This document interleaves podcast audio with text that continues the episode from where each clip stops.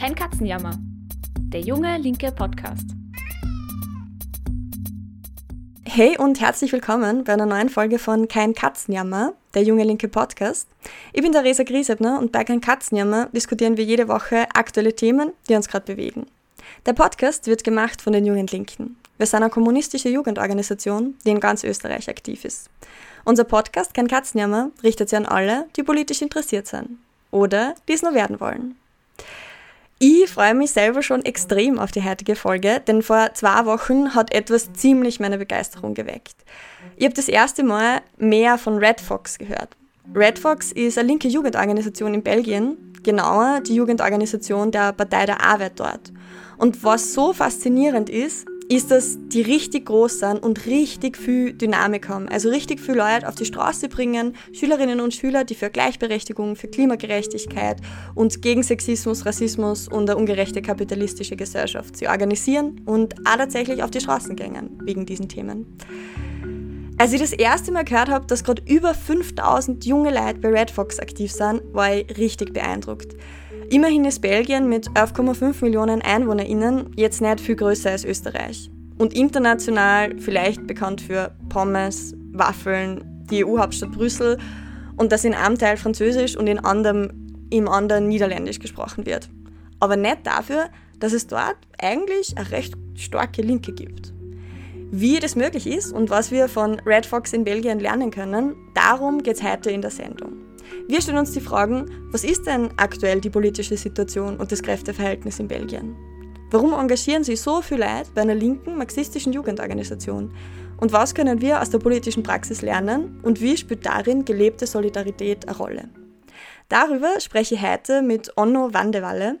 Er ist selbst aktiv bei Red Fox in Belgien und deshalb ist die heutige Folge auch auf Englisch. So, Anna, I was just introducing the topic for today's episode and I gave a sneak peek on Red Fox. So I'm really, really happy to have you here today as a guest. Um, himself, he's from Ghent and he's actually vice president of Red Fox. So Anno will give us some insights today into the success and also the project of Red Fox in Belgium. So nice to have you here, Anno. Thanks a lot. I'm uh, I'm happy that I understood at least half of your introduction, so I have a little idea of what we're going to do. Ah, that's nice. Very good. But I I, I will repeat all of the question I have for you, so that's fine. Um, and before we jump in um, to what the idea of Red Fox is and how you got so successful, I wanted to ask first when and how did you yourself become a political activist and why did you actually join Red Fox as an organization? Um, well, I um, I was always on the left side of issues as a teenager in high school, but I wasn't really active. I, I, I didn't pertain to any particular organization. But in, in at university, I, I, wanted to do something, and I wanted to join an organization. It didn't have to be uh, a political party or the youth movement or the students movement of a political party, um, but I wanted to be active somewhere. And there was this this friend of mine who I knew from high school who told me, "Yeah, I've been to a meeting of COMAC, which is the students movement." Uh, of the Belgian Workers' Party because Red Fox is actually the the youth movement. It's only for uh, um, teenagers who are in high school. Mm-hmm. Um, and she told me, eh, maybe it's something for you. And then one day I went to the website and I. I got a membership card for COMAC and I was invited to a meeting. And for a few years, I was active in COMAC, the students' movement. But in 2019, I, I, I, for a long time, I thought it was a problem that there was no Red Fox in Ghent in my city. And uh, for me personally, it was quite important to have a, a, section of Red Fox in Ghent because in 2019 we only existed in, um, in three cities in Antwerp, Brussels, and Luik. Uh, Red Fox. Um, and so we had a discussion. I, I met Alice, uh, who's still the president of Red Fox. Uh, and we had a discussion about uh, launching a section in Ghent. Uh, and it was also the year of the climate movement in Belgium, when there was this, this, these enormous strikes by teenagers on school days for the climate. Tens of thousands of students who went weekly to Brussels to protest. And so it was a perfect moment. And so we decided, together with the party, to, to launch a section in Ghent. Um, and then for two years, I did Red Fox Ghent. Um, in my free time, and as of and then I started to have more tasks at a national level as well. And since um, October, November of 2021, I've been working full time for Red Fox as well. Um, so right now, I'm most of my time goes to the, the national organization. Um, uh, it's not, uh, tasked for, mm-hmm. for, for the direction of Red Fox. Um, but in my free time, I still do the the Ghent section as well. Um, in in the first place, because I really love doing it. I love working with teenagers and um, being with teenagers and learning from teenagers and organizing teenagers. So that's why I keep doing the, the Ghent section as well. So actually your way of organizing young people is very or is a little different than from the approach that young left has in austria um, but before we start talking about that a little more maybe let's talk a bit, bit about the political situation in belgium. Maybe you can explain a bit. What what are the main issues that people have to deal with nowadays in belgium? How's the situation with an at least in terms of languages, divided country? And how are the political power relations in the country? Who is in power at the moment? And how strong is also your party, the Workers' Party, there? Well, to, to, to explain Belgium, the political situation in Belgium, I'm, I'm afraid we'd, we'd have to have a podcast that, that lasts at least a day to explain because it's a really complicated country with lots of different parliaments and governments um, for example, there's nine ministers of health, which posed an enormous problem during the COVID uh, period. Um, but there's also four ministers of climate. And um, so, so, one of our slogans and uh, has, has been for a long time, we have four ministers of climate and we have zero climate policy in Belgium. Um, but the, the main issues in the country are actually the same for most people. Most people in Flanders, Brussels, and Wallonia, most working people have the same issues. It's rising prices, it's uh, flexibility, um, it's unemployment, it's energy prices that are going through the roof. Um, but in mainstream media and by right wing parties, it's presented like the, uh, the issues are different in Wallonia, in Brussels, and in Flanders. Um, and that is, that's one of the main problems because actually um, the, the Workers' Party of Belgium is the last national party in Belgium. All the other parties are, are split on a, based on the language. So even the Social Democrat Party, which, used to be the Belgian Socialist Party, is now split in the Parti Socialiste, which is the French-speaking um, uh, Socialist Party, Social Democrat Party, and Vooruit, which used to be the Socialistische Partij, which is now called Vooruit, which is a Flemish-speaking Socialist uh, Social Democrat Party. And so the, the unity of the of the country is a is a really important issue in Belgium. Um, because right-wing propaganda, certainly in my region in Flanders, the, the Dutch-speaking part, um, it, it it's targeting French speaking people, it's targeting migrants, so they don't have to speak about real issues in the country, which are energy prices, flexibility, um, but also the climate, also racism, also all these other social issues, housing, transport prices, the, the, the quality of public transport, all these issues that are rarely talked about in mainstream media. Um, because everything is, is happening on a basis of language and ethnicity and culture instead of the, the unity of the working people and the issues of working people in the country. Mm-hmm. Um, and I'll, I'll, I'll not go into this too deep, but in Flanders we have a really right wing government, which is the Christian Democrats, the Liberal Party, and the Flemish Nationalist right wing party, N-VA. But with a really strong fraction of the fascist um, right wing nationalist party, Vlaams Belang um, and so the political climate in Flanders is really conservative. It's really right wing. Um, in Wallonia, we have a government that's composed of the Parti Socialiste, which is a social democrat party, which has been very institutionalized and which has also a long history of corruption um, in Wallonia, and the Liberal, Liberal Party and the national government, the federal government. It's called uh, the Vivaldi Coalition in Belgium. It's the nickname. It's composed of the Green Party, both the French and Dutch. Uh, Dutch-speaking Green parties, so Groen and Ecolo, um, both liberal, liberal, parties, both um, socialist parties, and the Dutch-speaking Christian Democrat Party. So those seven parties form the federal government. um, which is a government that doesn't have the NVA, the, the right wing nationalist party in Flanders, which is the biggest party in Flanders. Um, but it's still not really a left. You can't call it a pro- progressive government. Um, it's it has a liberal prime minister, and for example, uh, when when we're talking about energy prices, it's a government that's doing nothing at all. And so there's a, lot of revolt, a lot of anger, a lot of frustration amongst working people. And one of the main tasks of our party, the Belgian Worker Party, is to divert this anger away from migrants, away from the poor, away from um, away from people on the other side of the language uh, barrier, but to divert this attention to uh, to the real, to the, to, do, to those who create the problems in Belgium, uh, which is the energy multinationals who are making loads of money while there's an enormous crisis, which is the politicians who are who are thriving when there's war, which is the establishment politicians who are doing nothing for working people. And so, this is right now one of the main things we have to avoid that working people vote and join fascist organizations or very right wing parties such as NVA. And this is one of the main issues right now. Mm-hmm. Um, yeah, that's super interesting. I think we could also do like another podcast episode just about the Workers' Party and the rise of the Workers' Party. Um, but I actually think like the success of Red Fox is also like deeply connected to the Workers' Party because also Red Fox is quite connected to the Workers' Party, right?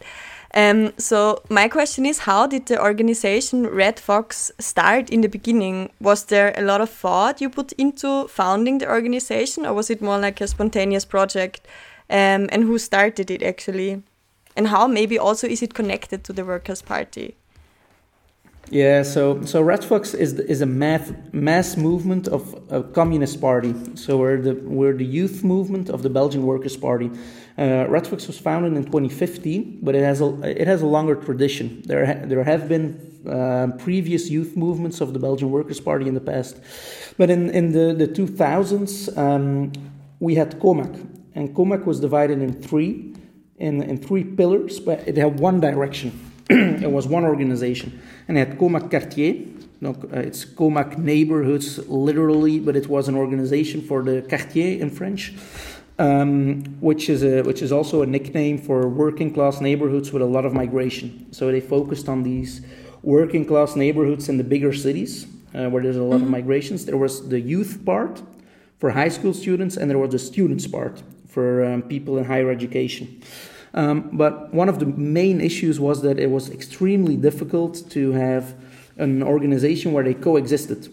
Um, because young people in high school they didn't find their place, young people from the neighborhoods they didn't find their place, um, and so we, we they made. I, I was in COMAC at the moment, so I wasn't in Red Fox or or even the youth movement of COMAC, um, but there was a decision to split the, the organi- organization in two and to create a separate organization, Red Fox, which, focus, uh, which focuses um, exclusively on high school students.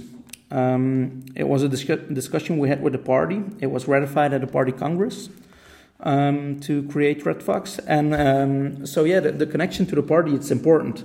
Mm-hmm. We work within the political orientation of the party. Um, we are uh, supported by the party. We have a lot of help from the party.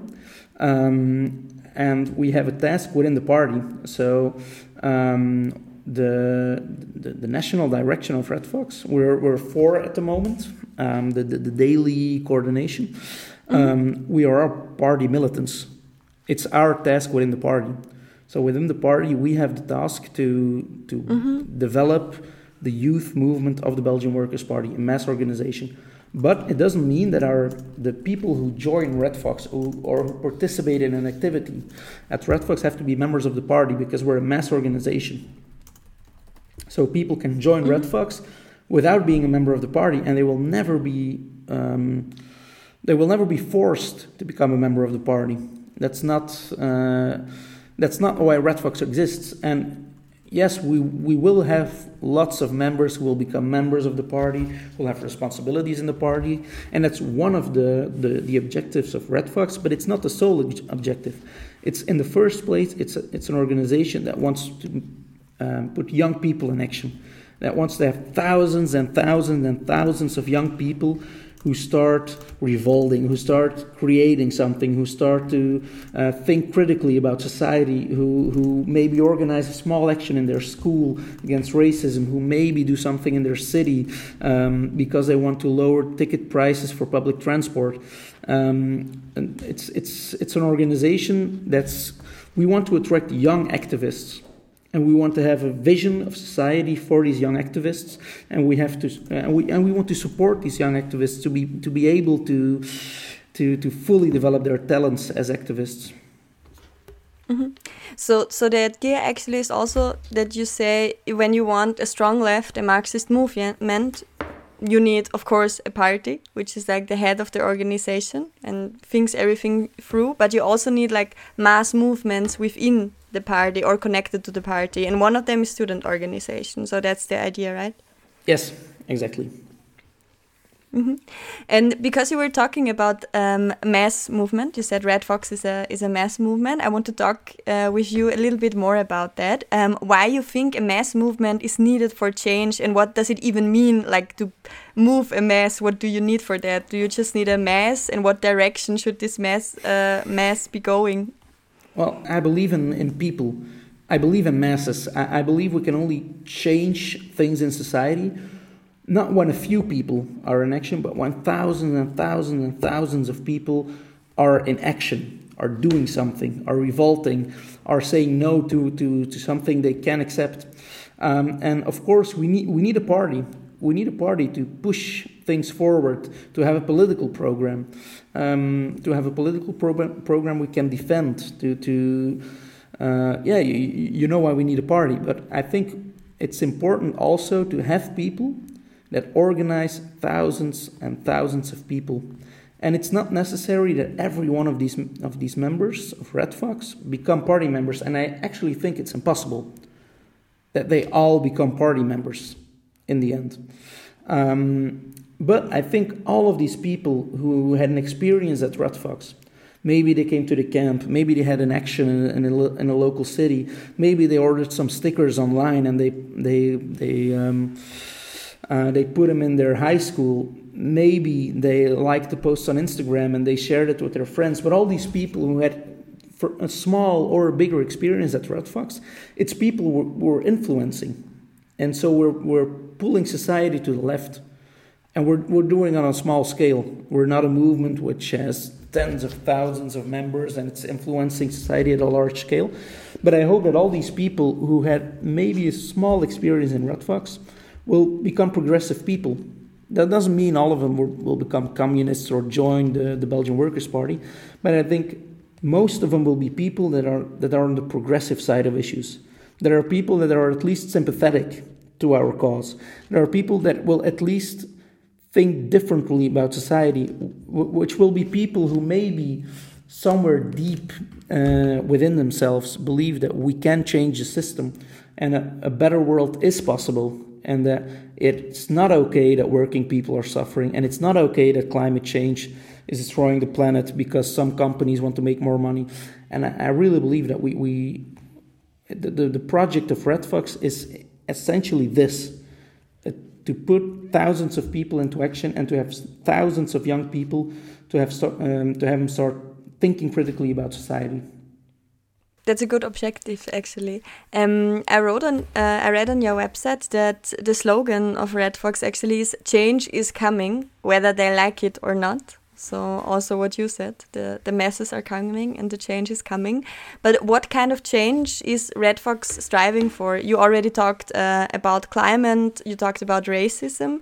Um, but I would also be interested in what what are the main topics um, you you use in your political work, but also how openly anti-capitalist are you? Because you're actually like a left Marxist organization, so I guess you're anti-capitalist, and I would be interested in how open do you communicate that, and are the people that are members of Red Fox also call themselves like anti-capitalists or Marxists? Well, I, I didn't check individually what our members call themselves, and I, think a, a lot of them, a lot of them probably, not all of them will understand what it means to be an anti-capitalist, but it's not necessary. I, I don't want to have only members who know I'm an anti-capitalist. Um, I've read Marx. I know where where I want to go. I have a vision for a socialist society, um, and I, I think that would be too exclusive for Red Fox and for the concept of a mass organization. Um, but Red Fox, we, we don't hide what, what, we stand for. We stand for a socialist world. We think um, we need to change the system to have humanity go to a better place.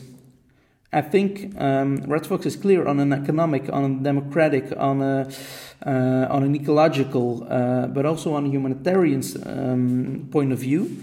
There is no other option than to go to another system, to another economic system. And so we are we are openly anti-capitalist, and I'm I'm not afraid to say it, and we shouldn't be afraid to say that we're anti-capitalist. And I think there's there's a lot more um, there's a lot more room in society, and certainly among young people, to have an anti-capitalist message, but to have an anti-capitalist message that's adapted to the 21st century where we believe, um, where we don't go to the recipes of the past, but believe in a future uh, we will create. and for the, the themes we were working on, uh, we find it important to listen to young people. I find it really important to, to have a lot of contact with, with our target audience. Um, and that's why we that's why we, we, we go in the streets, we go to uh, high schools, we have these questions on Instagram. We call our members to ask what's happening. Your friends, what are they talking about? Is there some issue? Um, and for the moment, the two issues that are really popular it's racism and uh, climate change, and also sexism. If uh, to name the three main issues, and so we, we we try to have campaigns on these issues, but with our message.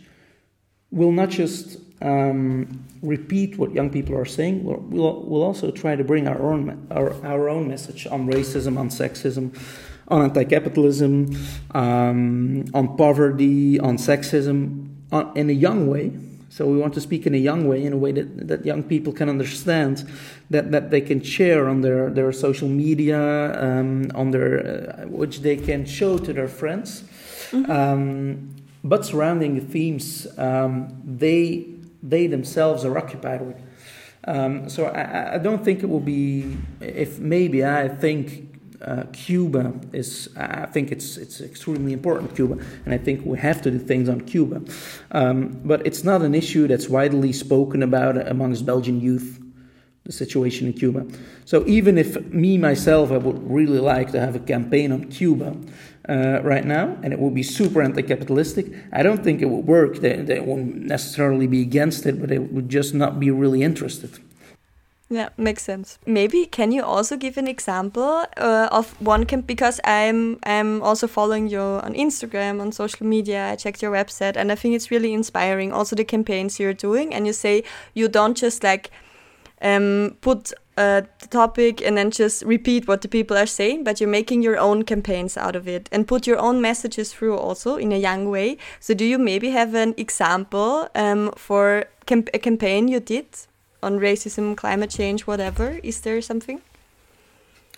Yeah, so um, the, the 21st of March, it's the International Day Against Racism. Um, and so we decided we'd like to do something really ambitious for this day because the, the, the it's it's not a it's a day there's some manifestations in Belgium but young people don't really know it's the International Day Against Racism. So we decided to um, to fight um, to fight amongst, amongst young people to put the 21st of March on the political agenda. And so we started a campaign where we invited young people to think about what can we do against racism in our school on the 21st of March. Can we do a small action? Can we do a small meeting? Um, can we do a strike, a school strike? Can we put some stickers um, in school? Can we um, can we have a class about racism with uh, progressive uh, content? Um, and so for three months we had this campaign where we talked to young people, We helped them to organize something in their school. And on the 21st of March, um, we had actions in 104 schools in Belgium. So it was the first time for us. It was it was it was an enormous success. Um, certainly for the first time, we, there's there's a lot more possibilities, but it shows that young people are willing to do something, and that if you create a message, a campaign um, that speaks to young people, and you're active amongst young people, you're you're there, um, you're between them, you speak to them you can do a lot of things. And I had these, I had members that called me and they said, "Oh no, I, I'd, I'd really like to organize something in my school, but I don't know how." And that's when you you invite them, you do these meetings, you have these young people that help them, that help each other, which is really nice to see. Um, and we provide all the rest. We provide stickers. We provide a nice video for the campaign. Um, we provide a slogan. We provide merch, T-shirts. Um, we provide the um, a political formation. We had this action pack. It's this magazine that we sent to 3,000 people, um, which had tips and tricks for for an action in your school. Um, and so it's both. We want to we want to put young people in action, but we have these campaigns. Um, which take a few months, which help people to, to, to be active themselves. Mm-hmm. Um, also because it's with I think um, you're organizing people in the age between 12 years and like 20 years or something like that, right? Um, yeah, so everyone who's who's in high school is welcome. So normally it's 12 to 18, but we have some people who who don't have an, the, the normal trajectory, um, and so they stay in school until they're yeah. 20. Yeah.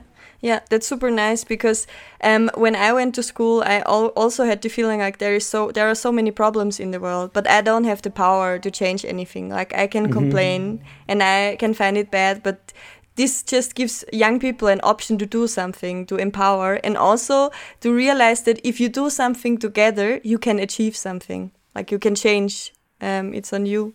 So um, and this this racism campaign, uh, I saw it on your website also. And uh, one sticker I really like is the sticker that just shows the middle finger, and it just says "No racism in our city." And I imagine it's like all over the place in Belgium right now, and I really like that idea. Yeah. Um, so do you, and I heard that you also have um, campaigns on like a smaller level, not just the the national one. That you also, if uh, some people bring up an issue in their town. Like, for example, uh, I heard about the campaign Skating is Not a Crime. Um, if they come up with an issue, you also do local projects and campaigns. Do you have um, some experience or also had some success where you could were really able to push something forward, some change on a maybe local or a bigger level? Yeah, I think we have. We don't have a lot of experience of really getting large victories, but a small victory is sometimes even more important because it shows young people that yes, you can change something in society. Um, one of the things we do is we organize boost days, which are uh, which is opening uh, classrooms where young people can study in um, in peace and we'll have some uh, teachers present who can help um, if they're if they're having problem with their school books. Um, and it's it's a demand that came from our young people. Um, because I said sometimes, especially in the big cities, there's a lot of people living in small apartments. They don't always have Wi-Fi at home. They don't. They don't always have a laptop at home, um, and so they have difficulties to study. And there's no rooms in the city available to study. Um, and in some cities, we did boost days. We had some action surrounding the boost days. We, we got some press attention with the boost days, and the city itself was forced to open rooms for young people to study. And it's a direct result of our campaign with the boost days. Um, oh, nice. So I, I think it's, it's th- these small victories can sometimes mean a lot for young people. Mm in Austria, actually, we also sometimes uh, we have the experience that we we want something, we campaign for that, but then as a left political organization, also with the current power relations, because often conservatives uh, are in charge, we can push is issues forward and we can organize people. But at the moment, we also still fail with some of our claims because the established parties and sometimes also companies or other lobbies stand in our way or against our issues. Um, just if you look at the climate justice movement, for example, the goal is clear. People were on the streets for that, but the politicians and the lobbies of fossil energy, etc., are in their way. So sometimes we lose battles on political issues. I'm sure you know it as well, or you already said you know it. Um, but I think that still a lot can be learned from failing, also for the future. Um, so do you also have experience with that? How failing political conflicts can also be turned into something productive, something you can learn from, and not just frustrate activists? But I, I think we, we, I hope we all have um, some um, some experience with failing in life. If you always fail, it would, it would get a, a little depressive. But um, failing sometimes shouldn't always be a bad thing. I've I've failed lots of times in life, and I still fail a lot. Um, but I'm I'm maybe it's me, but because I'm I'm a quite optimistic person in general. I, I I'm I'm quite on the bright side of things. Um, but I think it's important to. I think the main thing is to have an open atmosphere in your organization where a failure isn't a personal failure and it's not a personal vendetta against someone because something didn't work out or you made a mistake or um, something went wrong and there's there's this build of trust in your organization where people are no longer afraid to fail and i think it's something i had to learn where I, I, I myself I used to be really afraid if I fail, what would people think of me?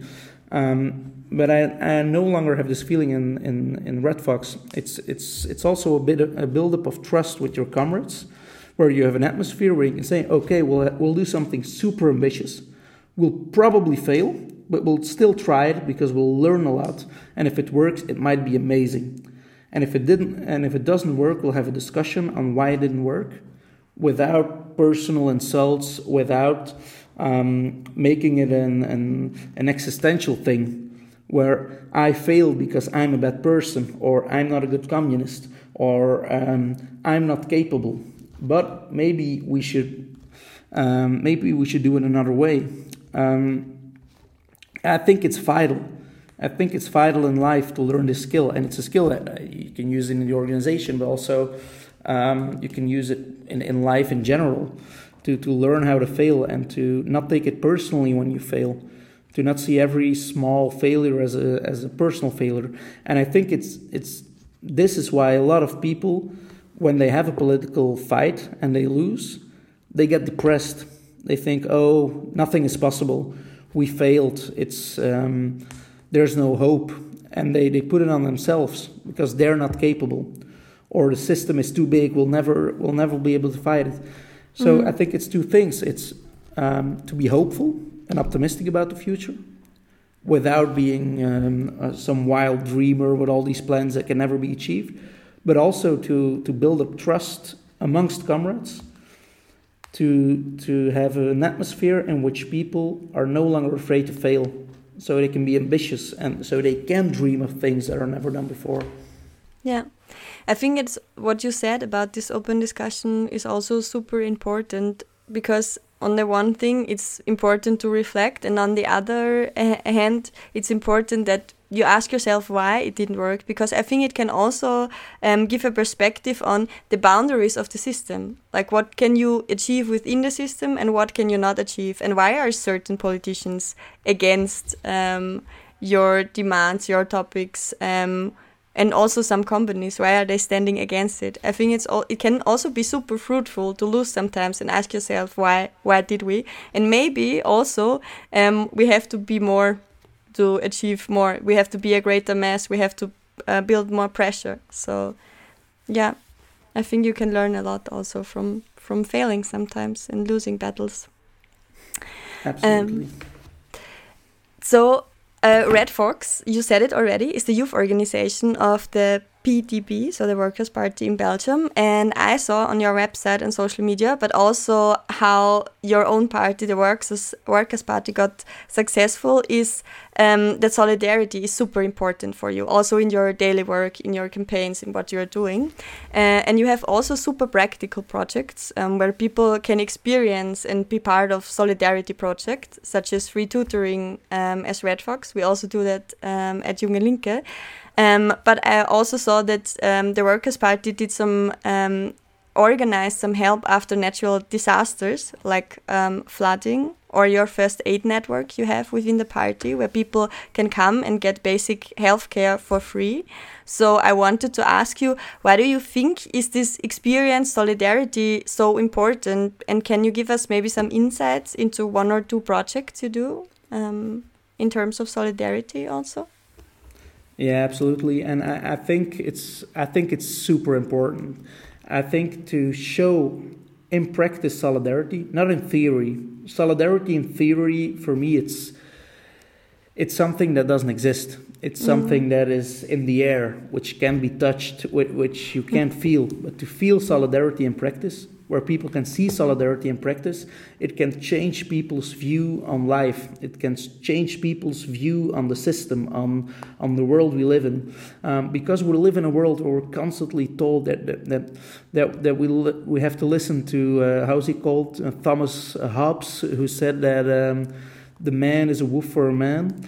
Um, and actually, it's not true. It's absolutely not true. And we saw it in Belgium, where we had these terrible floods terrible, terrible floods in uh, the Verviers region, uh, close to uh, Liège in, in Wallonia, where thousands and thousands of people, thousands and thousands of people lost their homes, um, and the government neither the federal government, neither the Wallonian government did anything. People were left for days in flooded houses.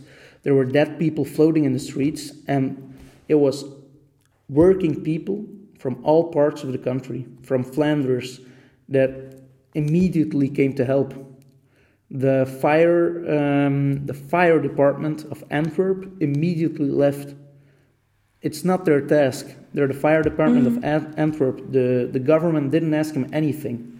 But these working people, these firemen, they were amongst themselves and they said, We have to go, we have to help in solidarity, mm-hmm. and we'll help these people.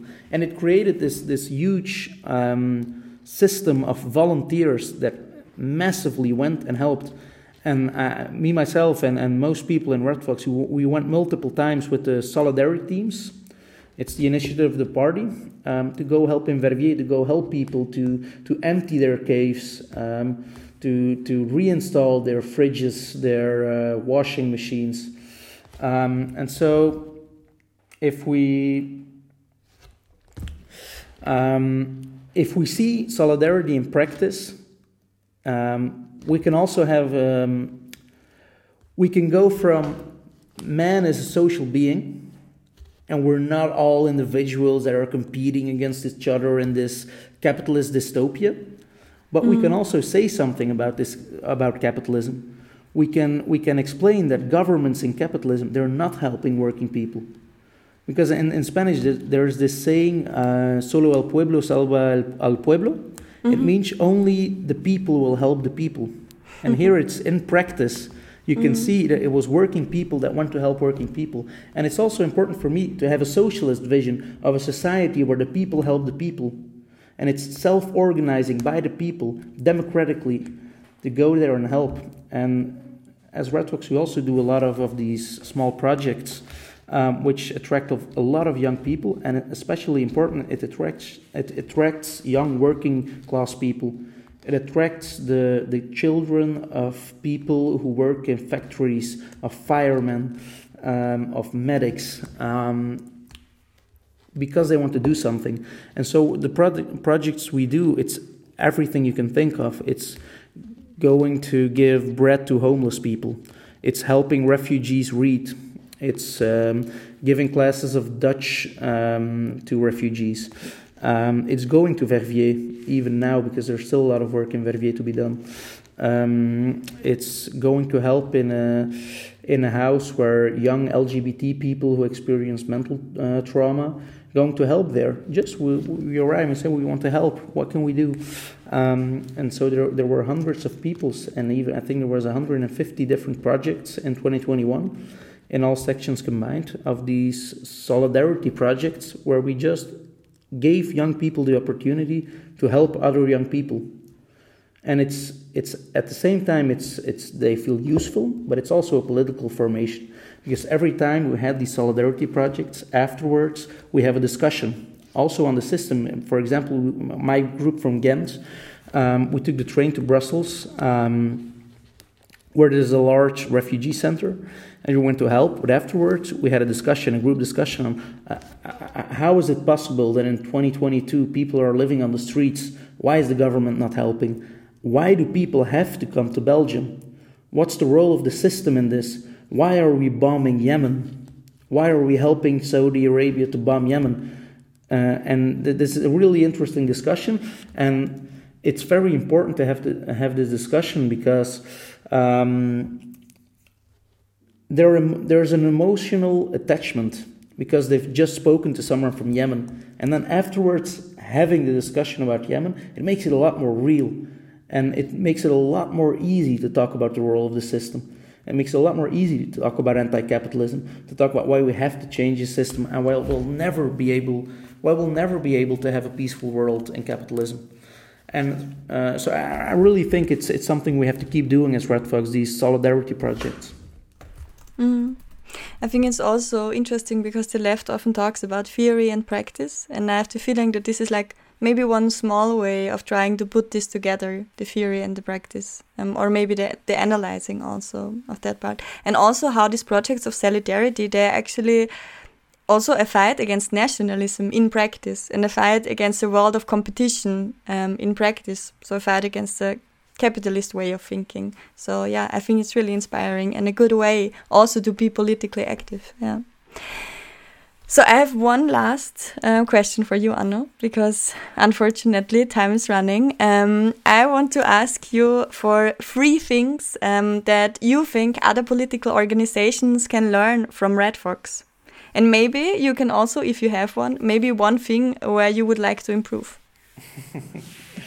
it's it's a difficult question. It's a difficult question because uh, first of all, it's, I don't know it's difficult to say where, where other, other political organizations can learn. I don't know if you're already doing it or not, but I, I can say three things that make me proud of being in Red Fox. The first one is the diversity of Red Fox. It's the, it's the diversity. We live in a society where people are divided, and the system divides people. And I'm here at the Red Fox camp. I'm, I'm, I'm quite tired. I think you can hear. I think you can hear my voice is um, is disappearing quickly. Um, but here we have young Moroccan people from Luik who speak to these middle class children who are climate activists from Antwerp. They don't have any language in common because some of them don't speak both uh, languages that are spoken in the country. But here they become friends. We have these these Muslim guys who are refugees who came from Palestine, who lived in Gaza two years ago, who come to the Red Fox camp and they become friends with someone who's transitioning to a different gender. And these people would never meet in a capitalist society. They would never meet because the whole system is made for them to never meet, to hate each other, to think the other one is the enemy. And at Red Fox, we try to unite working people on a large scale. On a large scale and to have them understand that the basis of our common interest is the, is the fact that we are the working people, we are the youth, we are the working young people, we are the workers of the future, and we live in a capitalist society where we will be exploited. And so, all these cultural differences that are made out to be existential in this society, in fact, they disappear when you put people together. And we can have a really nice time together, and we can enjoy, uh, enjoy ourselves. Um, a second thing that I would say is that I think, um, especially right now, and it's something that we learned quite recently, I think we're starting to become, um, and it was a process for me to, to learn this, starting to become an organization that dares to dream um, Thomas Sankara from uh, Burkina Faso, he once said, if you want to change the world, you have to be a little bit crazy. You have to have these ideas that go a little out of the box, that go where, where you say it's not possible, it's crazy, we'll never have the time, we don't have mm-hmm. enough money, we don't have enough people.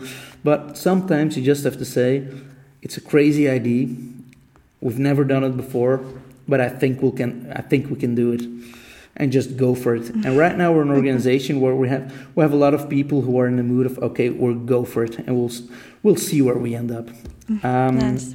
And the third thing I would really I really like about um, Red Fox is the um, that we try to um, we try to have a message and a communication that's really open, really joyful, um, really young, but at the same time it's um, it's political. Mm-hmm. It's not apolitical.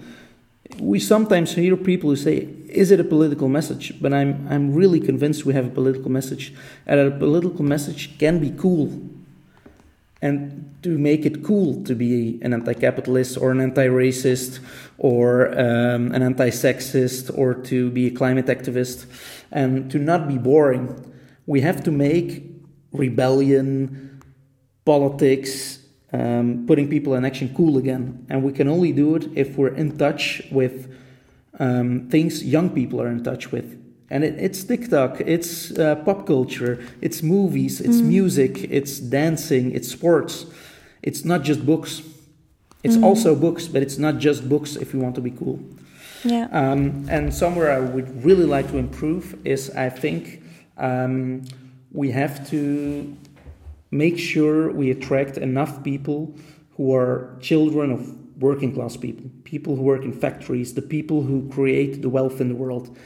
Um, mm. And that implicitly also means attracting even more people from diverse backgrounds.